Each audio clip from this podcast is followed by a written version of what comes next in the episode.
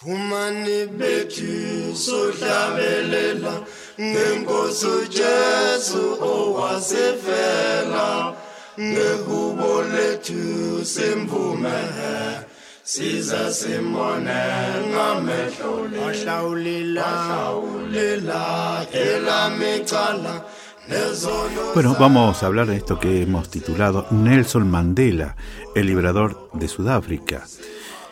Este gran político africano fue elegido presidente cuatro años después de salir de la cárcel. 27 años en prisión no quebraron su voluntad de hierro, ni le hicieron un resentido. La demolición del apartheid fue posible gracias a su diálogo con de Klerk. Vamos a hablar de Nelson Mandela.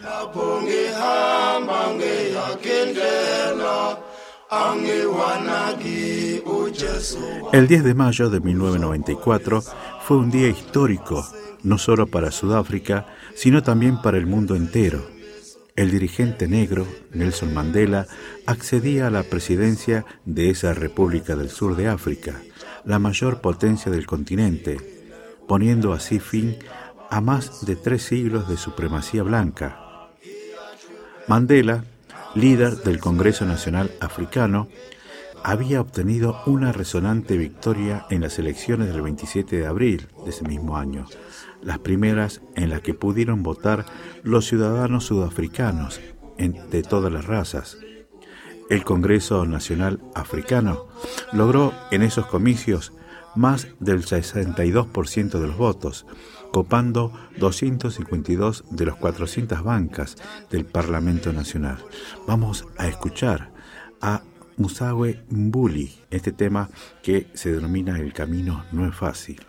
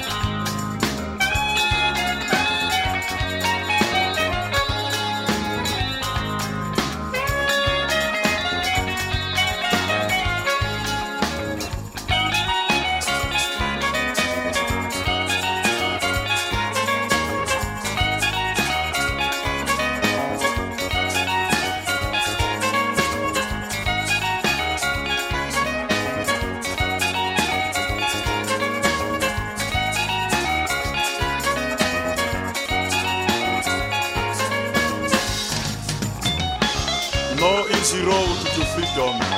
No easy road to freedom. Now is the time to make this road easy. Now is the time to make this road easy. Easy for the sake of children. Children the future. Children the kingdom. Children Seguimos hablando del liberador de Sudáfrica, Nelson Mandela, un luchador con voluntad de hierro. the citizens of the future. Children, you are. Nacido el 18 de julio de 1918 en Mbeso, Ciudad del Cabo, en el seno de una familia noble de etnia Xhosa, Mandela estudió Derecho y se colegió como abogado en 1942, junto al también abogado Oliver Tambo. Montó un estudio jurídico dedicado a aconsejar legalmente a personas negras con escasos recursos. Ingresó en el Congreso Nacional Africano tras la implantación en 1948 del apartheid, sistema de segregación racial destinado a asegurar el dominio político de la minoría blanca. Actualmente, el 9% de la población frente al 79% de la mayoría negra y el 9% de los mestizos y 2% de los asiáticos.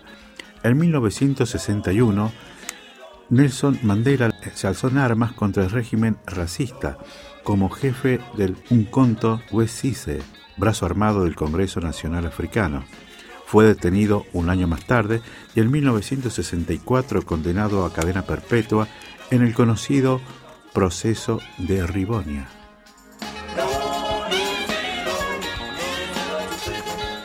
Casi 30 años en la cárcel no quebraron la voluntad de hierro de Mandela, ni le hicieron presa de la amargura o el resentimiento. En su pequeña celda de Robben Island hacía todos los días ejercicio al tiempo que aprendía Afrikaans, el dialecto neerlandés nativo de gran parte de la minoría blanca, y se empapaba de la cultura de sus enemigos afrikaners. Siempre tuvo presente que algún día le tocaría negociar con quienes le habían encarcelado para alumbrar una nueva Sudáfrica, en la que blancos y negros estaban llamados a convivir civilizadamente. Los sudafricanos blancos que lo conocieron durante sus años de prisión, incluso sus propios carceleros, no dejaban de asombrarse de su amabilidad y trato cordial, no reñido con la firmeza en la defensa de sus ideas contra el régimen racista. Los cambios en Sudáfrica se iniciaron con la llegada al poder en 1989 del político blanco reformista Frederick de Klerk, quien procedió a desmantelar el apartheid tras abrir una negociación política con Mandela. Este fue liberado en febrero de 1990, después de 27 años en prisión.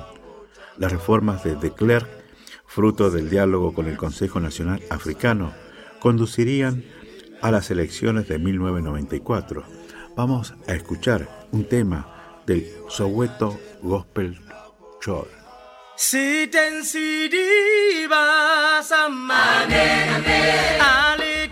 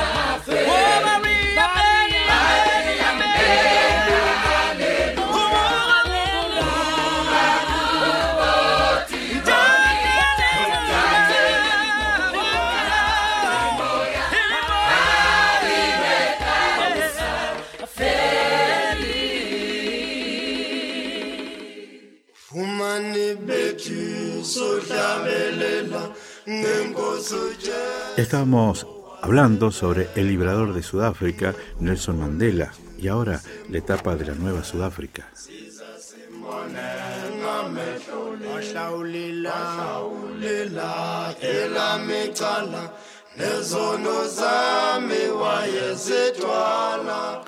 La toma de posesión de Mandela en Pretoria en 1994 contó con la asistencia de mandatarios de más de 140 países, ante un auditorio integrado por más de 100.000 personas, entre blancos, negros y mestizos, el nuevo y flamante presidente pronunció un discurso reconciliador en el que alabó a de Klerk por su papel decisivo en la liquidación del antiguo régimen. El sueño de Mandela se hacía realidad 33 años después de haberse alzado en armas por la igualdad de derechos en su país. En 1993 recibió junto a de Klerk el Premio Nobel de la Paz. El año anterior, ambos fueron galardonados con el Premio Príncipe de Asturias de Cooperación Internacional. El 24 de junio de 1995, Mandela y su país vivieron otra jornada inolvidable al asistir en suelo patrio al triunfo de su selección nacional en la Copa del Mundo de Rugby. Mandela entregó a su compatriota blanco François Pienaar la apreciada copa, tras una épica final contra Nueva Zelanda, que ha pasado a la historia del deporte e inspirado en un libro de John Carlin, El factor humano, y una película de Clint Eastwood, Invictus. Mandela se, se, mantuvo en la presidencia sudafricana hasta su retirada en 1999, cuando se dio el testigo a su correligionario Thabo Mbeki. Alejado desde entonces de la política activa, el histórico dirigente africano no ha dejado de defender causas humanitarias de las más diversas índoles hasta su muerte en el 2013. Entre ellas fue la lucha contra el SIDA a través de su campaña 46.664, que era su número de celda en la prisión de Robben Island. En julio de del 2008 celebró su 90 cumpleaños en medio de la admiración mundial por su figura y su enorme legado político y moral. Vamos a finalizar este texto escuchando a una gran eh, amiga que tuvo que exiliarse de Sudáfrica, Miriam Makeba.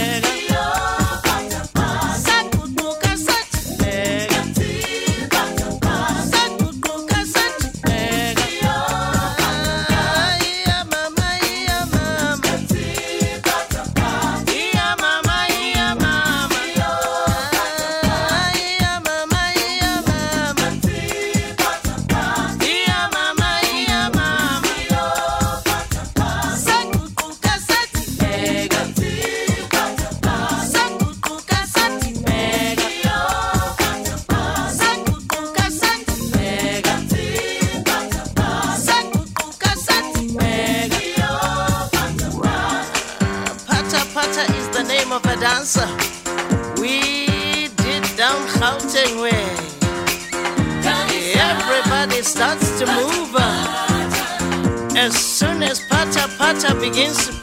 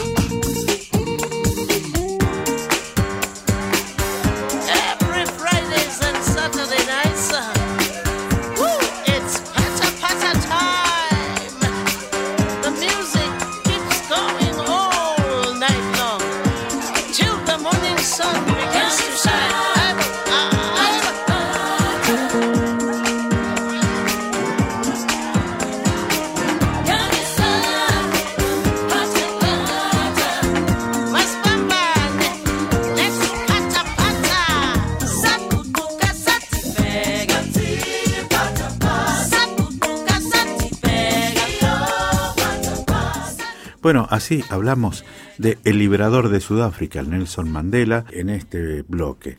Nos despedimos escuchando a Miriam Makeba, Pata Pata.